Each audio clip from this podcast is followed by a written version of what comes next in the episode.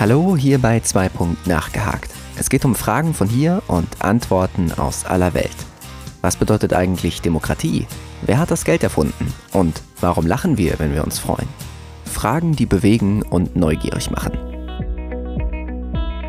Bei uns geht es von den Kältewüsten des Polarkreises bis zu Freibeutern der Karibik, leisen Bibliotheken und zu den Tiefen des Ozeans. Schickt eure Vorstellungskraft auf Entdeckungsreise und tauchen wir ein in die unendliche Welt des Wissens. Europa. Kaum ein Wort steht für so viele unterschiedliche Dinge. Für die einen ist es einfach ein Kontinent, für die anderen Heimat, für die nächsten ein politisches Ideal oder sogar das genaue Gegenteil davon. Doch unabhängig davon habe ich mich gefragt, als ich nach neuen Themen für Zweipunkt gesucht habe, wo endet eigentlich Europa? Zum Norden in der Nordsee, im Westen in Portugal und im Süden an der Straße von Gibraltar. Moment, klar, da muss es sein. Aber ist das auch so? Aber knifflig wird es vor allem im Osten. Ab wann stehe ich mit meinen Füßen in Asien und warum überhaupt? Ich will mir heute anschauen, wo endet Europa im Osten und wieso habe ich das Gefühl, dass dort die Grenzen verschwimmen. Begleitet mich dafür auf eine Reise um den kleinen Fleck Erde, auf dem wir leben. Nachgehakt, rund um die Welt. Wo endet eigentlich Europa? Erstens. Die Trennung des Untrennbaren.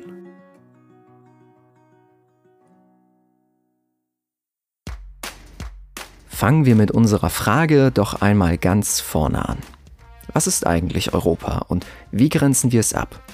Europa hat verschiedene Bedeutungen und ganz viele verschiedene Dinge spielen dafür eine Rolle. Zum Beispiel Inseln wie die Färöer oder Island, ganz zu schweigen von den vielen, vielen Überseegebieten aus der Kolonialzeit. Gehören die zu Europa? Denken sie eigentlich von sich selbst, dass sie Europäer sind? Was bedeutet es eigentlich, Europäer zu sein und wer zählt sich alles dazu? Das sind alles Faktoren, die dazu führen, dass die Grenze, um Europa zu ziehen, mehr als nur schwierig ist. Die ganz unterschiedlichen europäischen Zugehörigkeiten und Institutionen wie die EU oder den Europarat lassen wir zunächst mal für diese Folge außen vor. Heute geht es um die Grenze im Osten von Europa und das heißt Berge, Meerengen und Kultur. Beginnen wir damit, was Europa überhaupt als geografische Einheit ausmacht. Am einfachsten ist da wahrscheinlich unser Verständnis von Kindertagen. Denn, na klar, Europa ist ja ein Kontinent. Was sind die Kontinente der Welt? Nordamerika, Südamerika, Afrika, Asien, Australien und eben genau Europa. Aber stimmt das überhaupt so? Was ist eigentlich ein Kontinent? Der Duden spricht von Erdteil oder auch Festland. Sonderlich detailliert ist das nicht. Ab wann ist denn etwas Festland? National Geographic betitelt das schon etwas genauer und benennt die sieben hauptsächlichen Teile von Land als Kontinente. Mit in der Liste dabei ist auch die Antarktis. Die vergessen wir tatsächlich oft in unserem Verständnis der Erde. Die Sache mit dem Festland ist zwar auch hier nicht entschieden, aber immerhin ist damit schon einmal geklärt, wie viele Kontinente es tatsächlich sind. Oder? Jein. Denn Europa und Asien machen das Ganze ein wenig kompliziert. Europa und Asien trennen sich nämlich nicht scharf voneinander. Sie gehören vielmehr zusammen. Bezeichnet wird diese gigantische Landmasse als Eurasien. Genau abgegrenzt ist Europa von den anderen Kontinenten nämlich nur im Westen, Norden und Süden durch das Mittelmeer oder den Atlantik. Vielmehr geht hier der europäische Teil der eurasischen Landmasse einfach über in den asiatischen Teil. Immer wieder in der Geschichte wurde die Trennung zwischen Europa und Asien hinterfragt. Es gab dann Streitereien darüber, ob eine Grenze überhaupt sinnvoll ist und wenn es sie geben soll, wo sie denn entlanglaufen soll. Teilweise ist das gar nicht so einfach. Um trotzdem eine Grenze ziehen zu können, wird unter anderem die Gebirgskette des Ural, der sich vom Norden Russlands bis an die Grenze Kasachstan erstreckt, als natürliche Barriere zwischen dem asiatischen und europäischen Teil Eurasiens angesehen. Im Gegensatz zu anderen klar definierten Grenzen, wie beispielsweise dem Bosporus, der die Millionenstadt Istanbul in der Türkei auf zwei Kontinente teilt, oder dem Schwarzen Meer, ist der Ural allerdings keine Wassergrenze. Aber unabhängig davon, ob es jetzt Wasser oder Stein ist, der Europa von Asien abspaltet, eine wirklich glatte Kante ist es nie.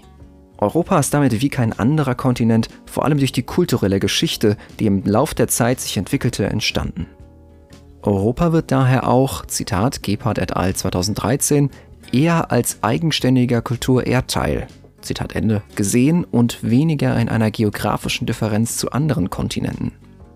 Die Frage, wo endet Europa im Osten, ist somit eher kulturhistorischer als naturwissenschaftlicher Natur. Zweitens. Historische Probleme und moderne Schwierigkeiten. Der Begriff Europa bezieht sich aber heute nicht nur auf geografische oder historische Verhältnisse, sondern auch auf Werte und ist dabei meist positiv besetzt. Das zeigt sich insbesondere, wenn Russland vom Verständnis von Europa, wie es heute prominent ist, ausgegrenzt wird. Ausgehend von unserem geografischen Verständnis, dass der Ural die natürliche Grenze nach Asien ist, liegt ein beträchtlicher Teil Russlands aber eigentlich in Europa, allem voran mit der Hauptstadt Moskau. Allerdings ist Russland oft in der Realität nicht eingeschlossen, wenn die Sprache auf Europa fällt. Vielmehr treten die beiden Begriffe Europa und Russland konträr zueinander auf. Dies liegt vor allem daran, dass aus westlichem Denken mit Europa vor allem der eigentlich geografisch westliche Teil des Subkontinents Europa gemeint ist, der sich unter anderem über die Europäische Union auch als Wertegemeinschaft versteht. Damit wird aus westlicher Sicht etwas von Europa abgegrenzt, was eigentlich immer mehr zu Europa als zu Asien gehört hat. Und auch heute noch sich eher dorthin ausrichtet. Trotzdem wird an dem Vergleich gut sichtbar, wie kompliziert und manchmal auch voreingenommen Begriffe geprägt werden. Für Außenstehende des Europas, so wie ich es verstehe, bedeutet der Begriff vielleicht etwas ganz anderes oder grenzt sich zumindest anders ab. Gleichzeitig wird der Name sofort auch stereotypisiert und objektiv kann er jetzt wohl kaum noch verwendet werden. Dabei ist das ja aber nur die Spitze des Eisbergs. Die gleichen Schwierigkeiten sind zum Beispiel gerade in der Türkei beobachtbar. Die aktuelle Lage dort lässt viele auch eher von Europa und der Türkei als der Türkei in Europa sprechen.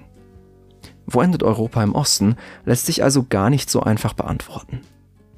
Geografisch lässt es sich nicht ohne Probleme trennen, politisch und kulturell ist es eigentlich noch viel komplizierter. Der kleine Teil Erde kann anscheinend für jeden etwas anderes sein.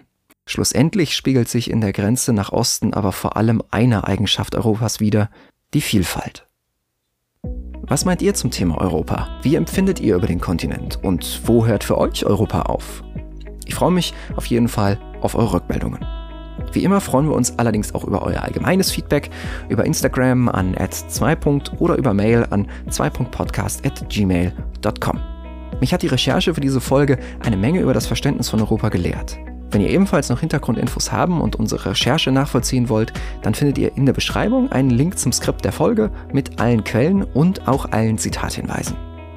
Verbesserungswünsche, Themenwünsche oder einfach alles, was ihr loswerden wollt, schreibt uns einfach. Wir freuen uns über eure Post. Bis dann und wir hören uns wieder beim nächsten Mal 2. Nachgehakt. Nachgehakt rund um die Welt. Wo endet Europa im Osten? Abgehakt.